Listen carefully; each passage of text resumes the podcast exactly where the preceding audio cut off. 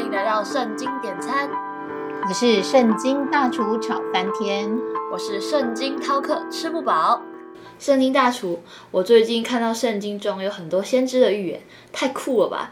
那些神拣选的先知，他们有预言的能力，能事先就预知未来能发生的事情。诶，圣经饕客，其实很多自称为先知的人，并不是都是可信的哦。大厨，这个我知道。耶稣在世的时候，早就提醒了我们要防备假先知。但是，到底该如何分辨是真是假？既然你问到这个问题，那我们就从马太福音当中的几个章节来谈谈假先知到底有什么样的特性。首先，我们来说马太福音七章十五节到二十节：你们要防备假先知，他们到你们这里来，外面披着羊皮。里面却是残暴的狼，凭着他们的果子就可以认出他们来。荆棘上岂能摘葡萄呢？棘里里岂能摘无花果呢？这样，凡好树都结好果子，唯独坏树结坏果子。好树不能结坏果子，坏树不能结好果子。凡不结好果子的树，就砍下来，丢在火里。所以，凭着他们的果子就可以认出他们来。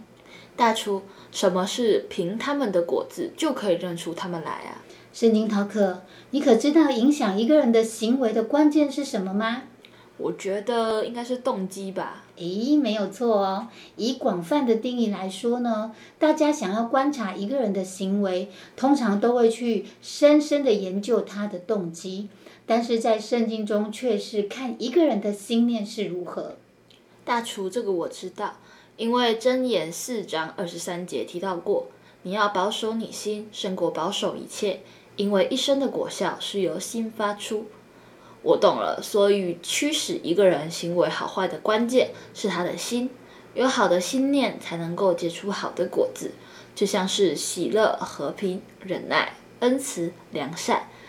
但如果心存的不是好的心念，那所结的果子就是嫉妒、贪婪、仇恨。报复这些负面的结果，是啊，因此要观察一个人是不是真的先知，可以先观察他所结出来的果子是什么，这样就可以作为分辨的一个方式。这上面也说了，他们通常都是外面披着羊皮，里面却是残暴的狼，这说明了假先知的特质其实是表里不一的。圣经的话语真的太有智慧了。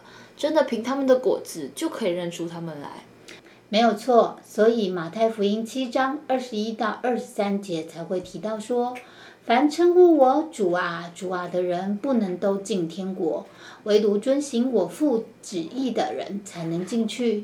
当那日，必有人对我说：主啊主啊，我们不是奉你的名传道，奉你的名赶鬼，奉你的名行许多异能吗？我就明明的告诉他们说。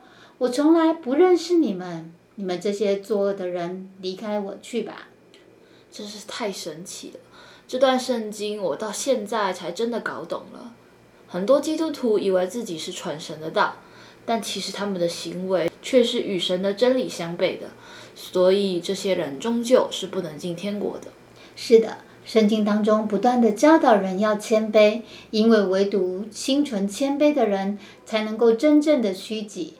凡是顺从一切的权柄与执政掌权者，进而能够真正的单单遵行神的旨意，而不是嘴巴上说要遵行神的旨意，但是实际的行为却是仍然保有旧有的习惯跟旧有的价值模式。我懂了，一个不能真正谦卑虚己的人，虽然他也许明白真理，但是在行为上。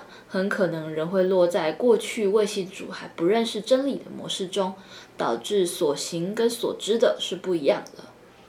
大厨，我总算明白了，为什么耶稣会在马太福音二十四章二十三到二十六节提到：那时若有人对你们说基督在这里，或说基督在那里，你们不要信，因为假基督、假先知将要起来，显大神机、大启示。倘若能行，连选民也就迷惑了。看哪，我预先告诉你们了。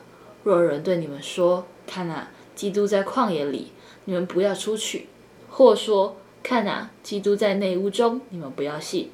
是啊，这也就是说，就算有人自以为是自己是行走在主的道路上的这些基督徒，他们所做的虽然是在传道、赶鬼、行异能，但其实不一定能够保证是得救的确据哦。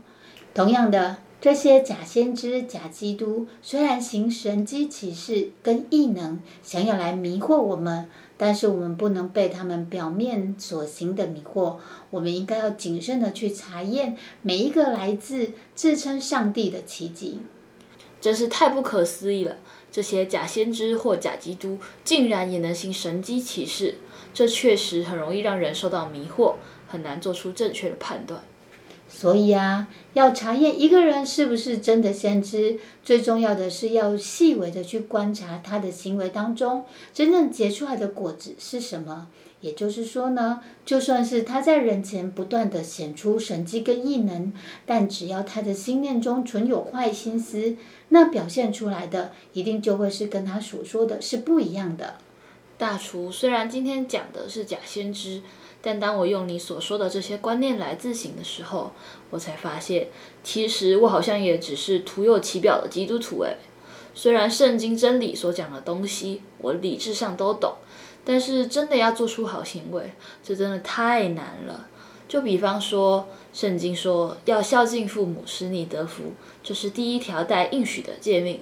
但事实上，我每天要面对那个唠叨不停的妈妈，跟什么都听不懂我在说什么的爸爸，这实在是真的很难让我顺服与孝敬的下去。求神怜悯我啊！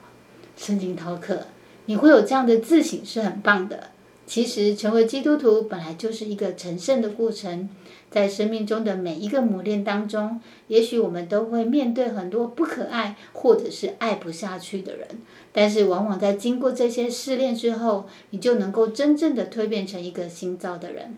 大叔，你这么说让我懂了一件事：受洗成为一个基督徒，虽是得到救恩的确据，但也不代表以后我们的生命将此就会一帆风顺，因为神要给我们的新生命。是一个有耶稣荣耀的新样式，是要让原本有残缺不完全生命的我们，透过他的带领的试验，而有一个全新新造的人的样式。